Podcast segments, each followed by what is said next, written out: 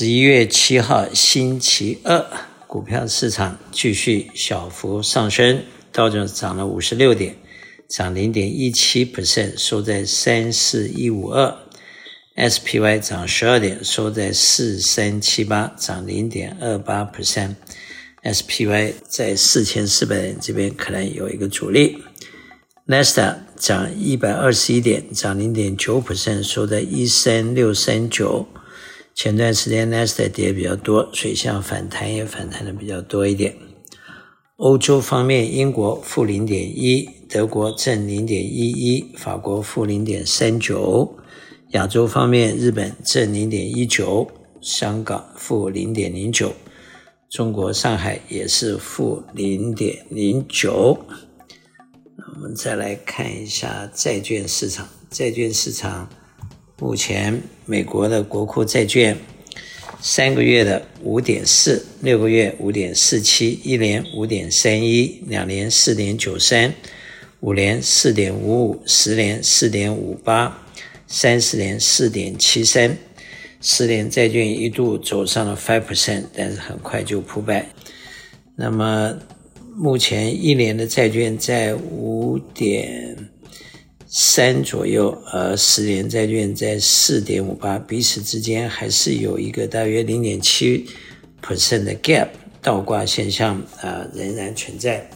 通常倒挂现象预示的未来经济衰退的讯号。那么西德州有七十七点零四，布兰特有八十一点三九，Natural Gas 三点一八，黄金一千九百六十八块，小麦五百七十三块。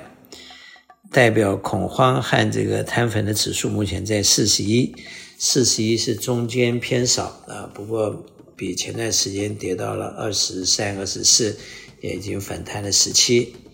那么一般来讲，如果到五十，就代表市场是中立的。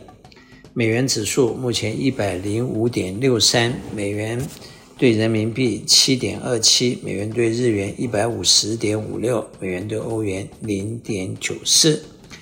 目前联邦在这个月是暂停加利息，已经连续两个月暂停了。那么一般的看法，联邦短时间可能加利息就告一个段落。那么当然，并不是代表联邦就不能也不会再加利息，主要还是要观察 CPI 指数的动向。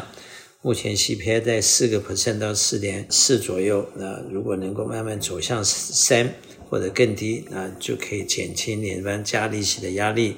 反之，这联邦必须还要继续加利息。一般的看法，至少目前联邦会暂停，同时目前的利息也应该是距离所谓的这个 cycle 的这个 peak 不远了。